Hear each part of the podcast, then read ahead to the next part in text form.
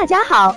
欢迎收听接好运啦 FM。如果你正在准备孕育宝宝，却不知道怎么科学备孕，或者正和试管婴儿打交道，都可以来听听我们的好运大咖说。大咖说什么？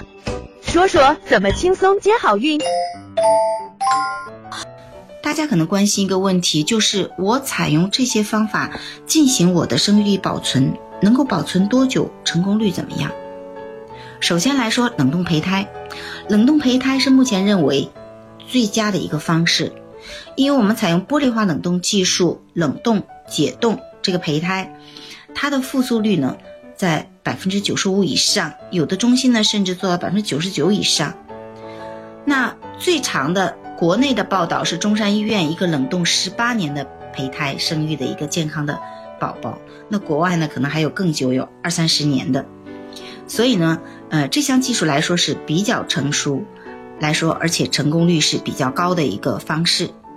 那接下来说冷冻卵子，那我们冷冻卵子呢，现在也是采用玻璃化冷冻技术，它的复苏率在百分之八十左右。呃，理论上呢，这个冷冻卵子也可以保存超过十年的，啊，但是有关这个方面的成功率的报道呢，相对来说，嗯，比较少。嗯，再一个就是冷冻卵巢再移植，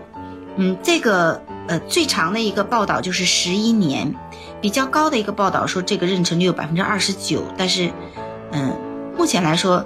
嗯，很多地方的中心的报道都比这个数字低很多。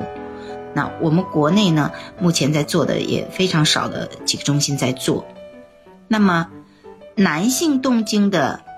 ART 的成功率是最高的，就是说这个冻的精子。这我们说一个题外话，有关男性的，男性精子，然后冷冻再解冻，那做二代的话，妊娠率高达百分之五十七，那已经和，嗯，就是说新鲜的精子的正常这个妊娠率是类似的了，嗯，活产率呢甚至达到了百分之六十二点一，所以这个成功率还是蛮高的，可以说精子对冷冻解冻的耐受能力是更加好的，那女人的卵子呢就相对来说就比较脆弱。这里有一份美国的一个数据表明，冷冻卵子数，嗯，取决于这个患者的年龄和希望生育孩子的个数。这里我们看一下，大概你的年龄段需要冷冻多少个卵子？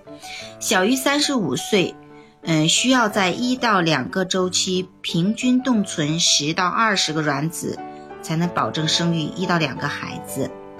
那三十五到三十八岁的年龄段。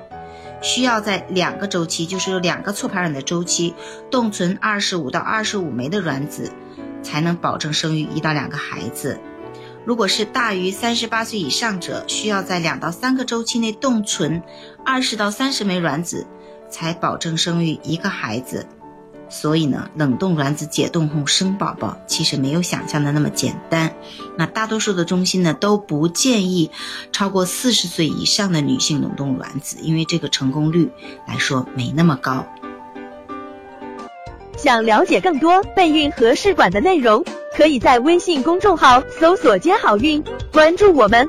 接好运，让怀孕更容易。